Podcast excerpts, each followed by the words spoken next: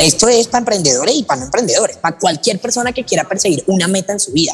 La gente no hace lo que tú dices, la gente hace lo que tú haces. Y la mejor manera de liderar es con el ejemplo. La inteligencia emocional es la que te permite a ti automotivarte cada mañana cuando las cosas no salen bien. Si tú quieres hacer las cosas, tienes que desarrollar habilidades que no tenías. Y entonces ahí puedes hablar de tener buena suerte. La posibilidad de cambiar de estado mental es clara y eso se hace de dos maneras a través de tu fisiología y a través de tu enfoque.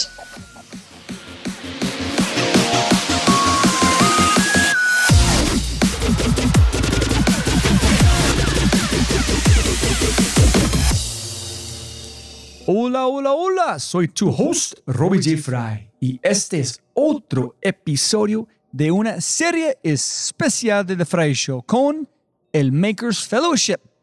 Este podcast es una celebración de personas que no aceptan la vida tal como es. La abrazan, la cambian, la mejoran y dejan su huella en ella. Y la persona a la que estamos celebrando hoy es Karen Carvajalino, presidenta Junta Directiva Nacional Cámara de Emprendimiento y Aceleración de la ANDI y CEO y co-founder de The Biz Nation. The Biz Nation es una empresa social tecnológica creada para enseñar habilidades productivas, así como educación financiera y empresarial a través de una plataforma de educación en línea. Échale un vistazo a www.thebiznation.com. Mi gran, gran invitada Karen es psicóloga, master practicante y formadora licenciada en programación neurolingüística, más allá de sus títulos. En realidad, de verdad, de verdad, es una soñadora apasionada, emprendedora, entusiasta y líder social que ha estado trabajando los últimos 14 años para desarrollar el espíritu empresarial e inteligencia financiera en América Latina. Sin duda, es una de las personas más maravillosas con las que he tenido el placer de hablar. En esta conversación con Karen, aprenderás cómo hacer tu propia suerte, el poder de la inteligencia emocional, cambiar tu mindset a voluntad, todo lo que no ves de ser emprendedor o emprendedora, manejar el estrés y mucho, mucho más. Pero antes de empezar...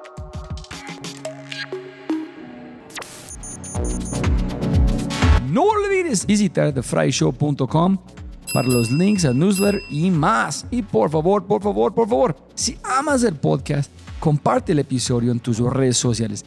Deja una reseña en Spotify o tu player favorito y cuenta al mundo que The Fry Show es número uno. Y si no es así, castígame con tus comentarios para mejorar. Con ese dicho, te presento episodio 232. Tienes que crear tu propia suerte con la co-founder y CEO de The Biz Nation, la enigmática y poderosa Karen Carvajalino.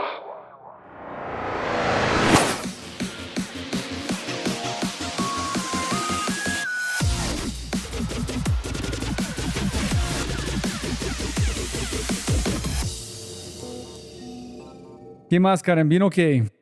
Muy bien, muy bien. ¿Ustedes cómo están? A todos buenas tardes. Karen, por favor, castíguenos. ¿Quiénes quieren que haces? Un poquito de sus hermanas, muy rápido por la gente que tiene un poquito de contexto sobre quién eres, porfi. Claro que sí, bueno, no, a ver, primero no puedo empezar sin decir, me encanta estar aquí, me encanta estar en este espacio. No saben la expectativa que tenía de estar aquí porque este señor que me está entrevistando, mejor dicho, y Oprah Winfrey, por ahí van, por ahí van por el mismo nivel. Entonces, de verdad, mucha gente, no, de verdad te lo digo, o sea, mucha gente me dijo, ay, no, Karen, qué cool, qué chévere que te va a entrevistar él. Entonces, estoy muy emocionada. Bueno, ahora con eso dicho y expresando mi emoción, pasamos a lo siguiente. Mi nombre es Karen Carvajalino, yo soy una loca emprendedora apasionada por hacerle a la gente entender que cualquier persona puede ser emprendedora, como mi, mi pasión más loca y desenfrenada. Tengo dos hermanas, Daniela y Stephanie, tenemos una historia de emprendimiento rarísima, en donde nosotras empezamos los chocolates cuando teníamos Yo tenía ocho años, Daniela tenía siete, Steffi tenía seis y vendíamos chocolates puerta a puerta en la ciudad de Barranquilla. Entonces, imagínate que yo a veces digo, vender chocolate en Bogotá, puerta a puerta, debió haber sido muy chévere porque pues hace frío, pero a nosotras se nos derretía la mitad de los chocolates, la otra mitad llegaban desconfigurados y la otra ya lográbamos venderla bien. Entonces, era todo un cuentazo. Mis papás han sido educadores y ellos siempre lo que quisieron era hacernos entender que uno podía emprender desde cualquier edad, o sea, que no necesitaba tener tantos años, ni necesitaba un doctorado, ni necesitaba, no sé, tantas cosas que uno de pronto se monta en la mente para poder emprender. Y ellos lo que hacían era, desde aquel entonces, lo que hacían era decir, la plata que tú te ganaste, eso no es plata que tú te ganaste, esos son tus ingresos. La plata que tú te gastaste, esos son tus egresos. Probar el chocolate a ver si sabe rico, eso es tu control de calidad. Entonces, un poco ellos volvieron este juego porque era un juego realmente de los chocolates, una, como digo yo, una empresa pedagógica, ¿no? Entonces aprendimos muchas cosas. Y para no alargarles el cuento, nos volvimos conferencistas. Yo tenía nueve años cuando vimos mi primera conferencia, mis hermanas tenían, nos llevamos un año, entonces ellas tenían ocho y siete, y fue espectacular porque dijimos, ay no, nos gusta ver que podemos inspirar a otra gente con nuestra historia. Entonces, ¿por qué no seguimos haciendo muchas más conferencias? Y para no alargarle mucho el cuento, Hemos recorrido 25 países haciendo eventos de alto impacto. Hemos publicado tres libros en ese camino y luego ahí sí dijimos, venga, no, vamos a meterle tecnología a esto y creamos Biz Nation con el objetivo, primero era un sitio donde íbamos a poner nuestras conferencias y luego ya le dimos una vuelta al modelo de negocio para que fuera mucho más escalable y, y ahí fue donde empezamos a crear cursos, contenidos enfocados en habilidades que la gente realmente pudiese aprender para generar ingresos nosotros llamamos eso habilidades productivas. Entonces la gente aprende de marketing, de programación, de habilidades blandas, de comunicación, de liderazgo, de marketing digital. Y bueno, nosotros tenemos 100 mil estudiantes hoy día en nueve países y somos apasionadas todavía por la misma misión y es que la gente se dé cuenta que hay muchas oportunidades y que es cuestión de, de lanzarse para poder aprovecharlas. Eso es un poquito de quiénes somos las locas Carvajal. Listo, perfecto. Mira, primero, sin duda, tú y yo tenemos que sentarnos con dos horas frente a frente, tener toda la historia. Entonces, voy a parar las 20 preguntas que ya tengo con este intro. Y nombre su papá, su mamá, sus dos hermanas y una calidad que más admires de cada uno. Ah, esa pregunta. Bueno, mira, mi papá se llama Luis Manuel Carvajalino. Ahora, mi papá es un gran personaje. O sea, él no le tiene pena nada y esa es la cualidad que más admiro de él. De hecho, ahora se abrió una cuenta en TikTok, entonces manda así en sus mensajes. Hola, soy nuevo en TikTok, sígueme en TikTok. Y yo digo, ay, no, entonces pone, soy el papá de arroba las Carvajalino. Yo digo, Cristo atado, voy a reportarlo en TikTok yo misma para que le bloqueen esa Es un gran personaje, eso es lo que más admiro de él. Mi mamá es la persona más humilde de corazón que yo conozco y esa es una cualidad que yo admiro, mejor dicho, más que nada. Daniela, mi hermana, la que viene después de mí, es la persona, yo creería, con mayor inteligencia, capacidad de investigación que yo y de adquirir nuevos conocimientos. Y Steffi tiene un carisma inigualable, natural, además. Entonces, eso es lo que más admiro de, de los miembros de mi familia humilde, ¿qué significa para vos humilde, para su mamá? Mire, yo les digo algo, mi mamá es la emprendedora más berraca que yo conozco. Ella empezó su jardín infantil cuando ella tenía 18 años. Ella es de un pueblo en Bolívar, pero ella vino a Cartagena, la gran ciudad, a estudiar. Y cuando tenía 18 años, ella empezó su jardín, estudiaba en la universidad y cantaba un bingo en la noche para poder, porque ella en el jardín era todo. O sea, ella era la que enseñaba, la que recogía a los niños, la que les daba la comida, la rectora, o sea, era todo. Hoy, 42 años después de que ella empezó eso, ese pequeño jardín se convirtió en el Cartagena International School, que es uno de los mejores colegios de Colombia, basado en un modelo de emprendimiento espectacular. Y tú hablas con ella y es esa misma persona que en algún momento salió de su pueblo, Arjona, es una persona que se sienta a escuchar, a hablar, que con mucha humildad recibe comentarios, recibe feedback, aprende día a día de cualquier persona. Sea, de cualquier persona que se le ponga enfrente. Es una mujer que no alza la voz, que no tiene necesidad de pelear, es una mujer que defiende con humildad sus argumentos y yo creo que ella siempre, Karen, todo lo que sea con humildad, Karen, con humildad. Entonces, eso me refiero con, con que es muy humilde. Yo creo entonces es un segue perfecto a hablar de inteligencia emocional, porque suena como ella tiene un montón. Entonces, ¿por qué es importante para vos? ¿Qué significa para vos? ¿Y por qué tú crees que es muy importante por emprendedores y más gente muy joven? Bueno, me encanta esta pregunta y yo te voy a decir, de verdad, yo he decidido que de ahora en adelante, en todo lo que a mí me inviten a hablar o a lo que sea, yo voy a hablar de este tema, porque es que me parece tan absolutamente importante y tan poco tratado. Mira, hay tantas buenas ideas en el mundo que no llegan a ser lo top que podrían ser porque la gente no las desarrolló, porque las abandonó, porque se frustró, porque le dio rabia, porque le dio tristeza, porque entonces, porque qué tal, porque por lo que sea. ¿sí? La gente las abandona por eso. Entonces, no importa si tú tienes una empresa de chocolate, de deditos, de educación, si tú manejas un taxi, si tú haces las uñas, si tú tienes una peluquería, si tú trabajas como consultor en una gran consultora, lo que sea que tú hagas, la realidad es que hay que tener inteligencia emocional, que no solamente significa no matar a alguien de un puño cuando uno tiene rabia, porque la inteligencia emocional no solamente es controlar sus emociones cuando uno tiene rabia. La inteligencia emocional es la que te permite a ti automotivarte cada mañana cuando las cosas no salen bien. La inteligencia emocional es la que te permite relacionarte efectivamente con las otras personas, tener la capacidad de sentir sus emociones, tener la capacidad de tener empatía, tener la capacidad de construir de tus errores, ¿sí? Mira, ¿qué pasa? Un emprendedor no tiene jefe. Eso suena maravilloso, hasta que te das cuenta que no tienes quien te exija, hasta que te das cuenta que no tienes quien te diga, mira, hasta que te das cuenta que no tienes quien esté detrás de ti aconsejándote, dándote feedback. No, señor, te toca a ti mismo. Un emprendedor no tiene horarios. Ah, eso significa que trabajas 24 horas al día, 7 días a la semana. No significa nada diferente.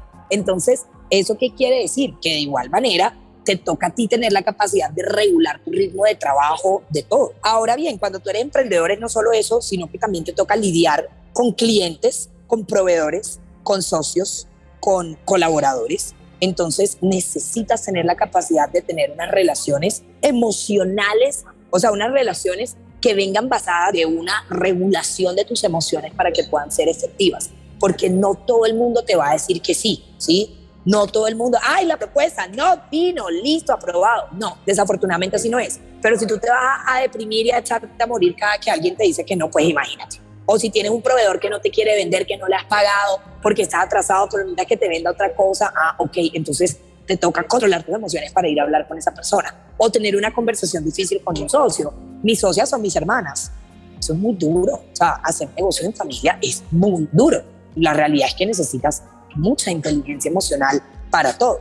Pero si tener socio de hermanas es difícil y también cuando no son hermanos es difícil. Entonces, yo creo que en este camino del emprendimiento la gran habilidad, o sea, de verdad yo me sentaba a estudiarlo, a verlo, bueno, soy psicóloga además, pero sí, tú puedes saber de negocio, tú puedes saber de marketing, tú puedes saber de finanzas, pero nada de eso lo vas a llegar a poner en práctica si no tienes la inteligencia emocional suficiente para poder desarrollar las actividades que necesitas para que tu negocio perdure en el tiempo.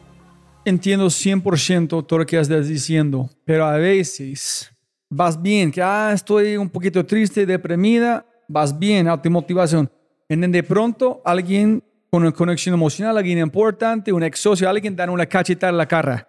Y tú tienes que aguantar. Y inmediatamente después, un contrato van a fallar. Inmediatamente después, vas a ver que no tienes plata. Entonces, no es una vez, es cuando cada cachetada viene en secuencia, en tú a tus límites cuando tú sabes de verdad dónde está tu nivel de inteligencia emocional. Porque cuando el mundo van a testearte, no testean como sencillo, van a darte hasta el momento que tú quieras renunciar a todo. Entonces, ¿qué haces para manejar esto? En si tú no es un ejemplo de una vez, un momento muy duro, donde gracias a su fortitud, su inteligencia emocional, fuiste capaz de superar algo. No, de acuerdo, o sea, de acuerdo, pero es que no quiero cegarlo al emprendimiento porque es que la gente que trabaja en una empresa también tiene los mismos problemas, o sea, también tiene alguien que le da una cachetada, también tiene alguien que habla mal a sus espaldas, también tiene un jefe que es insoportable, o sea, esto es para emprendedores y para no emprendedores, para cualquier persona que quiera perseguir una meta en su vida. Miren, hay varias cosas. Lo primero, la respiración. La respiración se vuelve el conductor principal del sistema nervioso nuestro, ¿sí? Entonces, listo, hay que aprender a respirar, porque la respiración baja tu ritmo cardíaco, la respiración baja tu palpitación acelerada, la respiración te permite regular tus emociones. Segundo, pausar. Me tomo un break, pauso, a la hora vuelvo y retomo. Tercero, y más importante, la capacidad de cambiar tu estado mental. Resulta que la persona tiene la presentación con el pitch de inversionistas, o sea, la presentación más importante para levantar la ronda de capital que tenía que levantar. Y justo antes, y te voy a dar un ejemplo de la vida real, o sea, justo antes esa persona le pasó la cosa más terrible, más insoportable, y esa persona tiene dos opciones. O cambia su estado mental rápidamente o desaprovecha la oportunidad de la vida de estos inversionistas de China que más nunca van a volver a Colombia y simplemente ya no lo van a escuchar. Ah, es difícil. Pero entonces uno tiene que tener la posibilidad de cambiar de estado mental rápidamente, la capacidad de disociarse de las situaciones. Mira, yo tengo un caso y yo dije, yo me gradué de Sensei de inteligencia emocional. Yo un día tenía una, bueno, hace años, cuando tenía un poco más de tiempo, yo enseñaba programación neurolingüística presencialmente, que básicamente es cómo manejas tu cerebro con el lenguaje, maneja tu sistema nervioso y pues tu sistema nervioso le había unas acciones. Y ese día, en la mañana, yo viajo mucho y yo llegué de viaje la noche antes y yo no había visto a mi perro. En la mañana siguiente me levanté bien temprano para ir a enseñar mi clase y la amiga de mi mamá estaba durmiendo en la casa, mi tía, prácticamente una amiga de mi mamá que es como mi tía, estaba durmiendo en la casa y dice ahí en el desayuno, ay, qué lástima que Gandhi ya no vaya a estar más, ¿cómo lo vamos a extrañar? ¿Ah? ¿Cómo así? Yo estaba de viaje, nadie me llamó, nadie me dijo nada, no entiendo qué está pasando, pero entendí en ese momento que mi perro Gandhi Manuel ya no estaba, se había muerto. No, yo me volví loca, empecé a llorar, a patalear, a de todo. No, no, no, no, fue, o sea, lo peor. Pero justo después tenía que enseñar ocho horas de curso de cómo controlar tus emociones. Entonces yo dije, ay, cuán contradictoria esta situación. Pues te dije que tuve que hacer un trabajo mental de cambio de emociones, de disociación, me fui, dicté mi curso como si nada y entonces luego volví a mi casa y hice mi duelo y demás. Entonces, si tú te pones a verlo, hay una presentación que no va a poder esperar. Si tú te pones a verlo, hay un inversionista que no te va a dar una segunda oportunidad. Si tú te pones a verlo, hay una relación que solamente vas a poder cultivar una vez en la vida. Yo creo que la posibilidad de cambiar de estado mental es clara y eso se hace de dos maneras, a través de tu fisiología y a través de tu enfoque mental. Mira, se parece en este breve tiempo que tú pasaste de un momento de ser ponente, hablando en frente de personas, como aprendiendo cómo divulgar, compartir tu energía, etcétera. Otro momento donde aprendiste de como algo de reflexión, psicología, toda esta parte, y en un momento otro, negocio. Y then combinaste todo en un negocio que está en ese momento. ¿Cuándo fueron las transiciones en su vida? ¿En si pasó este estilo o pasó muy distinto que estoy imaginando? Pasó más bien distinto porque yo primero empecé a hacer PNL, luego estudié psicología, luego me gradué de la universidad, luego me senté con mis hermanas y luego decidimos utilizar todo lo que habíamos venido haciendo 15 años en conferencias y demás para crear un modelo escalable donde pudiésemos enseñarle a las personas por internet diferentes habilidades y yo creo que es el mundo del emprendimiento, una perfecta línea imperfecta de puntos que te toca conectar, ¿sí? Porque el emprendimiento no hay en línea recta, o sea, no hay nada más cómico que ver un plan de un emprendedor que no termina siendo, o sea, realmente no termina siendo lo que se supone que era, y eso es lo más normal del mundo.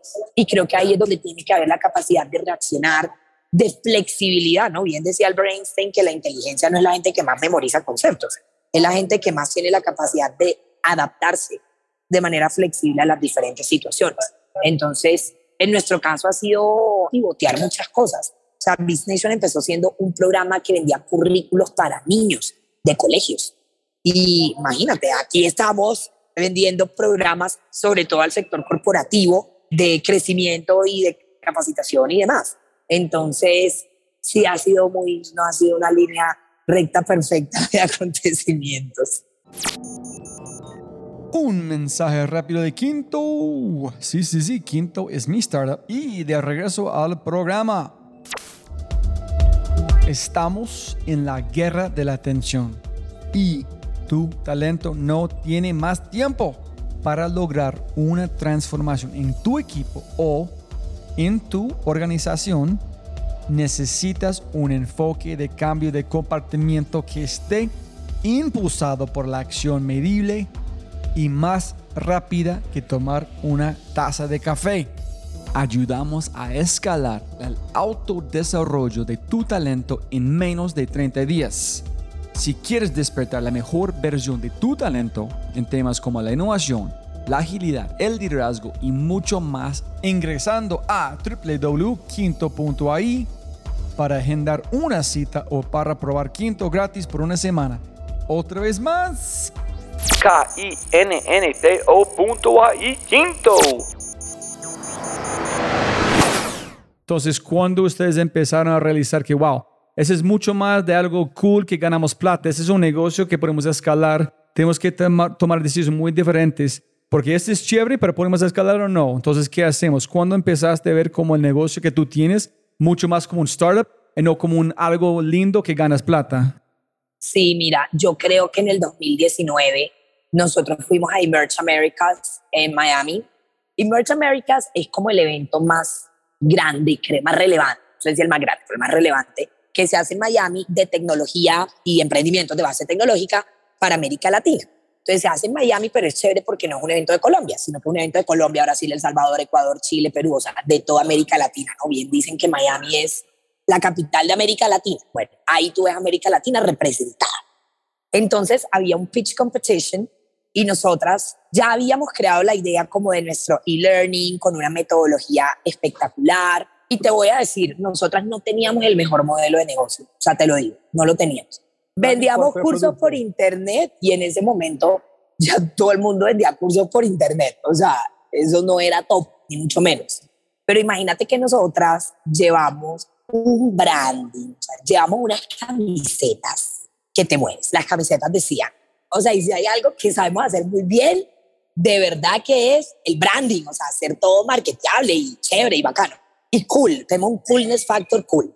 Entonces las camisetas me acuerdo que decían, running a business is my cardio. La otra de mi hermana decía, single, taking, building my empire. La otra decía, no sé. Entonces la gente llegaba a nuestro booth, porque había como una feria, a preguntar que por favor, ¿dónde podían comprar esas camisetas? Y nosotros llevamos unos stickers. Como no tenía plata para regalarle merch a la gente de camisetas, porque todavía no habíamos ni empezado en forma. Pero entonces hicimos unos stickers que decían los mismos mensajes para los celulares y no sé.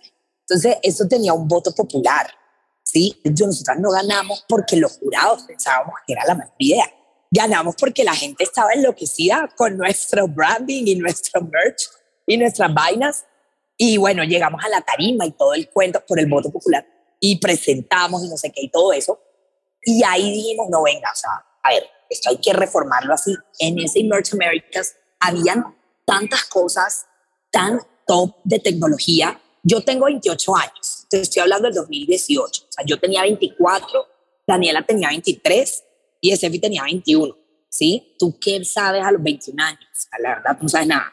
Entonces, era como entrar y esa gente toda tenía como 30, 35, pero tenían ideas muy top. De hecho, tenían una idea que yo en ese momento dije, esta gente está demencial. Y luego entendí que esa gente tenía mucha visión. Entonces hicimos como todo el recorrido de ir a ver qué tenían las otras startups y ahí dijimos, no, este modelo de negocio tiene que cambiar, esto tenemos que ponerle forma. Y la verdad ha sido un constante pivoteo desde ese entonces. El COVID nos dio la patadita de la buena suerte, ¿verdad? Y el COVID nos dio la patadita de la buena suerte y nos ayudó mucho con la virtualidad, pues todo el mundo quería hacer todo virtual, entonces ya estábamos preparados, fue una patada de la buena suerte que nos encontró preparadas y ahí seguimos. Tú tienes una historia con su empresa donde suerte, de mala suerte, convertiste en algo de muy lindo, o unas historias que puedes contarnos de que son claves, claves en... Sí, mira, yo pienso que realmente yo tengo mala suerte. O sea, yo te digo, yo en la vida me he ganado una rifa, un premio, yo no me he ganado un confeti nada. Pero eso me ha obligado a construir mi suerte, la verdad, o sea, a buscarme. Te voy a regresar a Emerge. Volvamos a, mira, es que en ese evento pasó tanta cosa. En Emerge yo leo la agenda de los congresos a los que uno va. Viene fulano, viene fulano, viene Pitbull. Ahí decían que viene Pitbull, el cantante, Mr. 305. Entonces yo dije, ¿sabía usted que Pitbull tiene más de nueve colegios en Estados Unidos, charter, para niños latinos que se llaman SLAM, se llaman Sports Leadership Management Academy. O sea, este tipo enseña emprendimiento a niños latinos en comunidades vulnerables de los Estados Unidos. Pero además es socio de la empresa que más tiene colegios charter en los Estados Unidos. Y en aquel entonces, 2018, acuérdate que yo te dije, venía Nation iba a ser una empresa de currículos para niños. Así empecé, ¿verdad? Entonces yo dije, no, pues este tipo es el mejor contacto de la vida. Entonces yo leí que él iba a estar en agenda. Suerte hubiera sido encontrármelo en un pasillo, pero yo tengo mala suerte. Yo no me lo iba a encontrar en un pasillo. I know this, ya yo lo sé. Entonces me toca construir mi suerte, ¿no? Entonces le dije a mi hermana, vamos a hacer un booklet, todavía tengo una copia, que empiece con la primera página así. ¿Qué tiene Pitbull y las hermanas Carvajalino en conjunto? Signo de pregunta. Siguiente página tenía una USB pegada con una cinta pegante y tenía, decía, Watch Me Now, esto te interesa. Luego decía un montón de frases de él, de las canciones de él, como Take it from the negative to the positive, Go to the greener side, no sé qué, todas las canciones de él y le hacemos esto de educación, no sé qué, we need to meet. Bueno, bien. Entonces estaba en la tarima Pitbull con Sus Owen, creo que se llama, la que tiene ese podcast, ese talk show de finanzas y no sé qué. Y en ese momento dijeron, alguien quiere hacer una pregunta en el público. Yo dije, yo, o sea, obvio yo tengo que hacer una pregunta. Y yo le pregunté, hola Pitbull, ¿cómo estás? Mira, mi nombre es Karen, yo tengo 24 años, vengo de Colombia y sé que tenemos que hacer muchas cosas juntos en educación. Entonces te traje este deck y yo quiero saber si te lo puedo entregar ahora mismo en la tarima. Él me dijo, dale, dale, ta, boom, allá voy yo a la tarima y le entregué su deck que tenía mi número de teléfono y mi correo en la última página. Y, ok, me senté a esperar. A la mañana siguiente, hola, miren, me encantaría conocerla, vamos a ver, nunca me habían dado un deck tan bueno, tan enfocado, tan yo no sé qué cosa, aquí les dejo mi número y tal vaina y ahí empezó esa muy buena relación que, que ha sido interesante. ¿Tú lo ves de verdad como mala suerte, tengo que construir mi propia suerte? ¿O tú lo ves más como dijo Seneca, que es uno de mis favoritos, que dijo algo como es, luck is what happens when preparation meets opportunity. Entonces tú preparaste, hiciste todo, en el momento correcto pasó, y tú aprovechaste en construir tu suerte. Yo creo que es muy subvalorado en un emprendedor. ¿Tú crees que es más pensando en tu mala suerte o tú, que esa es tu forma de ser? Bueno, yo no era así hace unos años, tan entrona, tan hablona. No, yo siempre sido hablona, pero no era tan entrona. pero te toca, pues, o sea, si tú quieres hacer las cosas tienes que desarrollar habilidades que no tenías. Y entonces ahí puedes hablar de tener buena suerte. Yo creo que las cosas buenas le pasan a la gente buena, pero no esperes que te pase algo bueno si no estás en el lugar correcto. No esperes que te pase algo bueno si estás en el lugar correcto, pero no estás preparado para aprovechar esa oportunidad que posiblemente puedes tener. Y mucho menos esperes que la oportunidad llegue a tu puerta a tocarte, hola Karen, soy una oportunidad, aprovecha, porque así no funciona. O sea, sí creo que la suerte no existe, que uno la crea y las circunstancias de cada uno lo motivan a de pronto crear más rápido la buena suerte, ¿no? Por ahí dicen que la necesidad tiene cara de perro, yo estoy de acuerdo cuando tú no tienes plata en la cuenta, te toca va, no comer de pena. Te toca hacer un pizza en un baño, lo haces. Cuando estás más cómodo, de pronto no. Entonces, sí creo que las circunstancias se van llevando a desarrollar habilidades y hacer ciertas cosas. Pero ojalá se vuelva la normalidad del emprendedor. Ojalá los emprendedores siempre estemos incómodos para que nos toque salir a crear. Mira, primero, para que el que no sabe, nosotras cumplimos un sueño loco muy alejado de ser buena suerte, dijimos, ay, vamos a hacer un festival de emprendimiento. Bueno, sí, pero no cualquier pendejada, vamos a hacer el festival de emprendimiento y decidimos llenar nada más y nada menos que el Movistar Arena con 14 mil personas. Si yo fuera Maluma o Carol G, eso suena como una tarea fácil. Pero si tú le dices a 14 mil jóvenes que vas a llenar el Movistar Arena, hablando de emprendimiento, porque es que fuera que vaya a hablar de videojuegos, no, no, esto era solo para hablar de emprendimiento y de liderazgo. Y dijimos, no, I mean, let's do this. Y lo hicimos. Llenamos el Movistar Arena. No había una boleta. O sea, esto era gratis y la gente revendía las boletas a 50 mil afuera. O sea, no había boletas. Lo llenamos 100%. Hablamos de emprendimiento y de liderazgo durante cuatro horas seguidas con 14 mil jóvenes, 33 speakers. Y me llega una caja a las dos semanas a mi casa llena de cartas de niños de Tenjo, porque vinieron niños de Bogotá, pero también de toda Cundinamarca.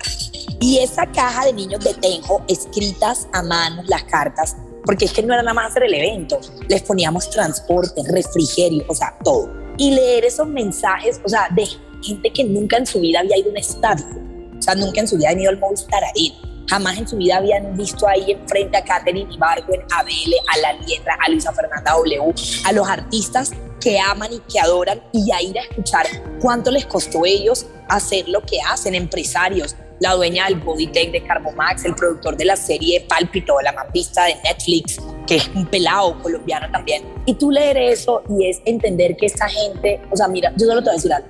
En el Día de la Mujer, había una niña que tenía que ir a su colegio disfrazada de una mujer que admirara y esa niña se disfrazó de mí. Se puso unas gafas y se puso unos tacones. No, no, yo lloraba. y la niña decía, se me aguan los ojos. La niña decía, hola, me llamo Karen Carvajalino, soy el CEO de Disney. Ay, no, no, decía, lo que uno hace sí impacta, sí impacta a las niñas que no tienen un mejor referente. Entonces, todos los emprendedores y las emprendedoras podemos ser referentes de esas personas que no han visto nada diferente a las tragedias que ven en las noticias del noticiero todos los días. Y es muy emocionante. Felicitaciones por hacer este evento y qué estás haciendo. Listo, voy a dejarlo a cualquier persona aquí que quieran hacer un comentario o una pregunta. Yo tengo muchas más preguntas, pero voy a, por el espacio, dejarles los últimos 20 minutos. Hola Karen, oye, geniales las historias. Quiero bajar como dos niveles para entender lo que no se ve, que es esa parte sucia, porque uno te escucha y todo suena espectacular, llenar el Movistar Arena, entonces uno ve el éxito y uno ve tus historias en Instagram o, en TikTok, ¿qué es lo que no se ve? ¿Qué es donde, donde uno la suda, donde uno la muele, donde uno siente la quemada más las personas que están contigo. ¿Qué nos puedes compartir de ese lado oscuro que poco se comparte, pero que es el que nos trae a contar las historias que, compartimos. No, yo creo que ese es un espectacular comentario, ¿no? Yo creo que aquí uno pudiera escribir el libro de las historias negras del emprendimiento y habría como para escribir 10 tomos y 10 volúmenes. Por ejemplo, en el business, yo nunca en mi vida había sufrido tanto. O sea, de verdad te lo digo. Mira, solo te voy a decir algo. Hasta las cosas buenas se convierten en un problema. A mí me donaron mil pollos de frisbee para darle de merienda a los niños que venían de lejos. No, eso en la mitad de la tarima me tocó bajarme a pelear los pollos porque la gente del Movistar Arena dijo que los iba a quemar con clorito de yo no sé qué cosa porque eso es un riesgo para la salud pública y que no se podía centrar al Movistar Arena. Yo me bajé de esa tarima corriendo como una loca a buscarme mil pollos que eran para los niños que venían de Cundinamarca. La plata no estaba completa, hicimos un back y recogimos donaciones desde 10 mil pesos, literal recogimos solamente en donaciones 120 millones, en donaciones de a 5 mil, o sea, de 10 mil, de 5 mil, de Baki. Te puedo hablar de una hernia horrorosa que me salió el año pasado por estar sentada más de 18 horas en una silla que me jodió el nervio ciático y no pude moverme 8 meses.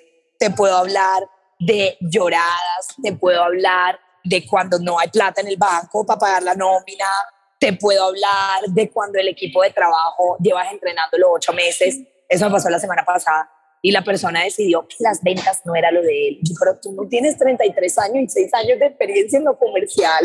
¿Cómo me hace entrenarte cuatro meses y luego ahora decide que esto no es lo tuyo? Son muchas cosas, pero yo creo que ahí tú mencionaste algo. Yo esto no lo hago sola, ¿no? Ni somos Karen, Daniela y Stephanie. Somos 70 personas en This Nation que definitivamente hacen que esto sea posible y sea una realidad. Las redes sociales, como tú lo has mencionado, son un gran desafío porque creo que hay mucha gente que espera tantas cosas. Yo madrugo mucho, yo me levanto muy temprano, me encanta levantarme temprano y hago ejercicio a las 5 de la mañana. Y el día que no hago ejercicio, no, marica, tuviera esa, ¿por qué no te levantaste hoy? ¿Qué te pasa? Yo, oye, déjame, ¿esto qué es? Otro día tuvimos un hater que se obsesionó con nosotras te obsesionó para mal, o sea, yo tuve que llamar a la policía y todo, o sea, era como preocupante ya el tema. No, no, no, no, o sea, son, son mil cosas y yo creo que si uno no tiene pasión a la primera de esas cosas malas, te caes, te tumbas. Entonces sí creo que es bien importante estar bien parado y bien cimentado, porque el camino del emprendedor no es bonito, pero yo he tomado la decisión de vivirlo con felicidad. O sea, yo digo, me siento, bring it, tráigame todos los mierderos que usted quiera hoy. Estoy preparada para solucionar uno a uno. Pero ilimitadas, ilimitadas historias. Ahora vengo a ver una rabia internacional porque tengo una persona que salió del equipo, entonces está la nueva y entonces ahora me toca enseñarle todo lo que él había enseñado a la otra. Pero bueno, cosas que pasan. Santi, castíganos. Buenas, buenas. Bueno, Karen, nada, obviamente un placer tenerte acá como siempre y con todos los, los invitados de Makers.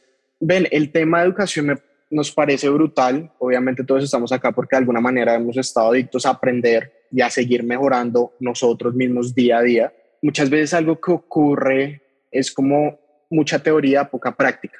Como ustedes desde un e-learning que están manejando y que están escalando ahorita, están avanzando en cuanto a ese reto de que yo siento que muchas veces los, latinos somos los que más potencial tenemos, pero muchas veces nos falta esa disciplina de la práctica de ejecutarlo, las vainas bacanas que aprendo, de los libros bacanísimos que aprendo, cómo lo han tomado, qué te ha enseñado la vida, no sé, como que nos cuentas un poquito de ese lado que me parece esencial, ese first step de querer aprender y ese second step de venga, lo aplico, venga, lo doy todo, venga, tengo la inteligencia emocional de levantarme todos los días, whatever cosa que creas que, que te ha ayudado. Bueno, yo creo que ahí has mencionado hay un tema, y tú lo has mencionado, y es la disciplina. O sea, yo no puedo resaltarlo con suficientes colores, o sea, color, resaltar, negrilla, itálica, subrayado, la disciplina.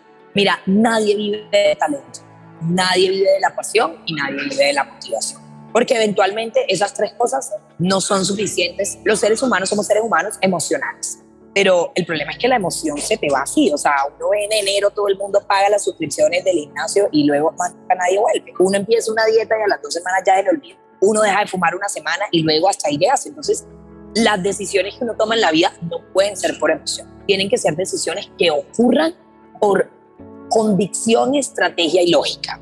De tal forma que tú tengas una disciplina que porte eso que tú quieres hacer.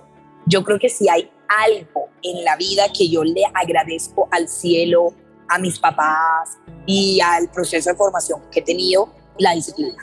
O sea, no es que quiero tomar un curso, necesitas disciplina. No es que quiero volverme top en un deporte, necesitas disciplina. No es que yo quiero aprender un nuevo idioma, necesitas disciplina. Entonces, yo creo que eso es demasiado, demasiado importante. En la educación virtual eso pasa demasiado yo creo que en la educación virtual, tú lo has dicho, la teoría se vuelve harta. Entonces nosotros procuramos meterle elementos demasiado motivacionales que procuren tener a la gente conectada, interactuando, un sistema de un video, unas cosas, un sistema de motivación. Si la persona carece de la disciplina para seguir los procesos que empiezan, y tú tristemente lo has dicho, yo creo que eso es algo en la cultura latina que no está de pronto tan bien estructurado. En otras culturas quizás un poco más uno ve a la gente que se puede autogestionar entonces creo que la necesidad de desarrollar la disciplina es inmensa, imparable, pues, o sea, demasiado importante. La disciplina 100% se basa en la inteligencia emocional. O sea, tú sabes la cartera que es levantarse a las 5 de la mañana a hacer ejercicio. Eso es harto, eso no es chévere. O sea, es aburrido. Es, yo, está, yo me tiro de la cama. O sea, me rol y me tiro porque me tengo que levantar, así ya que me acosté tarde el día anterior o lo que sea pero es buscar tus maneras de cómo gestionarte la mente y las emociones para continuar con tus procesos. Yo tomo muchos cursos, yo aprendo mucho, sin nerd siempre, toda la vida. Leo mucho, pero ¿sabes lo que es sacarle el tiempo de leerte unas páginas en un mundo caótico donde tienes 800 mil problemas que te están esperando para resolver? Entonces sí es parte de lo que activamente queremos seguir promulgando. ¿Qué es tu estilo de liderazgo? ¿Cómo lo ves el liderazgo a tu edad de 28? ¿En cómo has cambiado tu estilo? ¿Cómo lo ves como el líder que es joven liderando una empresa gigante? Creo que esa es una pregunta espectacular. Mira, yo soy el ejemplo perfecto de lo que no es un emprendedor exitoso. Un emprendedor exitoso no es mujer, un emprendedor exitoso no tiene 28 años, un emprendedor exitoso menos en tecnología y un emprendedor exitoso no nació en la costa, además. y no es tan joven, sobre todo porque me he tenido que enfrentar mucho a, esas, a esos prejuicios, sobre todo por lo de ser costeño. Y yo creo que el primer paso para uno liderar de verdad es creerse el cuento. O sea, te lo digo porque tengo amigas mil veces más top. O sea, son cracks, pero no se creen el cuento. Entonces, si uno no se cree el cuento, no lo transmite. Y el liderazgo es tan sencillo como esto. La gente no hace lo que tú dices, la gente hace lo que tú haces. Y la mejor manera de liderar es con el ejemplo. Entonces yo procuro que 100% de la gente con la que uno trabaja día a día es cerebro derecho. Es decir, es emotiva, intuitiva, emotiva, emocional, innovadora, creativa, el 80%. Entonces, si uno quiere conectar con la mayor personas al momento de liderar, toca meterle humor, gracia, dinamismo, toca meterle algo, toca meterle eso de antemano para poder conectar con esa gente. Pero entonces luego tienes que ponerle un poco de operación al tema, o sea, de poder dividir tareas, exigir ejecuciones, ¿verdad? Y de poder también tener mucha lógica en lo que uno está haciendo, dar números, datos, caminos concretos. Pero yo creo que lo más bonito que yo lo que caracteriza mi liderazgo es que conecta emocionalmente con la gente, que motiva a través de la emoción. La gente nunca se acuerda de lo que uno dice. Probablemente nadie se va a acordar del 75% de las cosas que yo dije. Pero seguramente se van a acordar que nos reímos y la pasamos bien. La gente se acuerda de cómo uno lo hizo sentir. Entonces creo que uno tiene que ser un líder que haga sentir a la gente empoderada, que puede, capaz y sobre todo feliz al momento de hacer las cosas. Karen, Karen, Karen, siempre puedes ganar más plata, no más tiempo. Muchas, muchas gracias por tu tiempo y te admiro demasiado. Muchas, muchas gracias. Gracias a todos chicos, muchas gracias.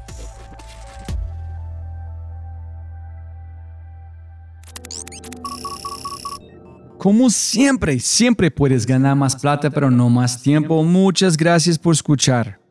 De verdad, muchas gracias. Espero que hayas aprendido algo, te hayas inspirado y te sientas con ganas de hacer algo imposible. No lo olvides comparte en tus redes sociales, de una reseña en Spotify o tu player favorito y cuenta al mundo que The Fry Show es número uno. Y si no es así, yo no puedo ayudarte. Dicho esto, aquí está tu mindset de quinto con la founder y CEO de Morado, Ángela Acosta, sobre ejecución, ejecución, ejecución. Las palabras no significan nada sin la acción. Si quieres crecer como persona, los libros, el estudio, etcétera, etcétera, etcétera, no te servirán de nada si no tomas acción. Pregúntate, ¿cuánto tiempo pasas? Bla, bla, bla, bla, bla. ¿Y cuánto tiempo pasas haciendo? Piénselo. Enjoy.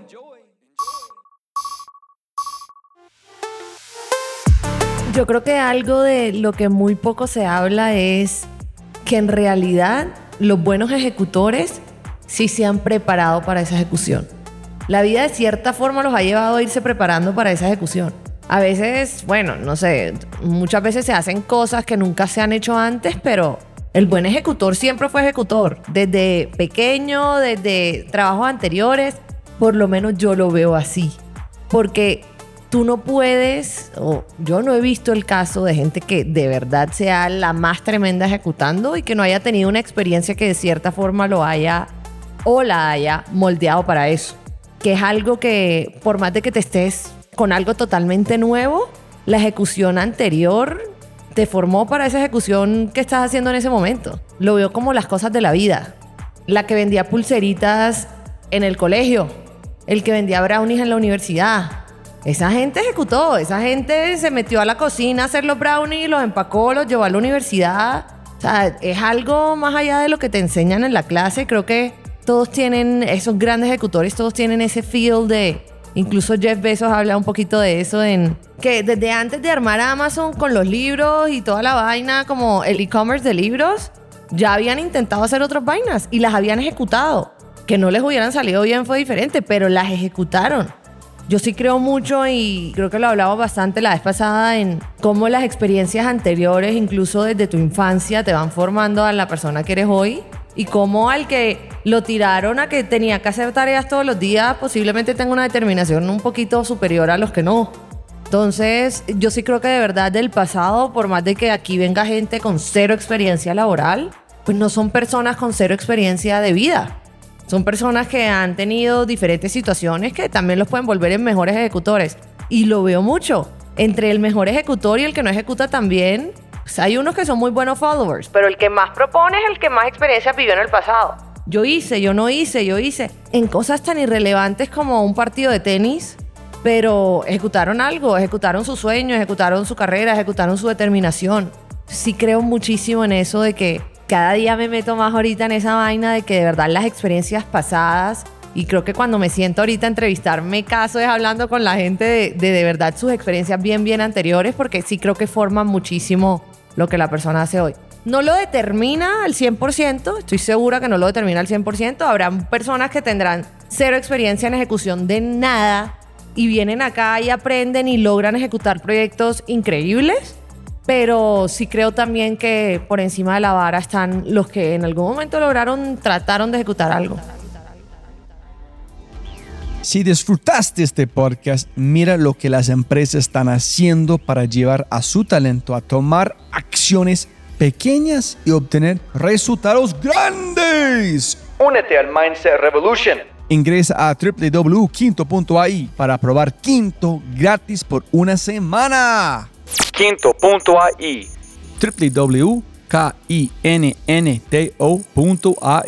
Quinto. Siempre puedes ganar más plata, pero no más tiempo. Chau, chau, chau, chau.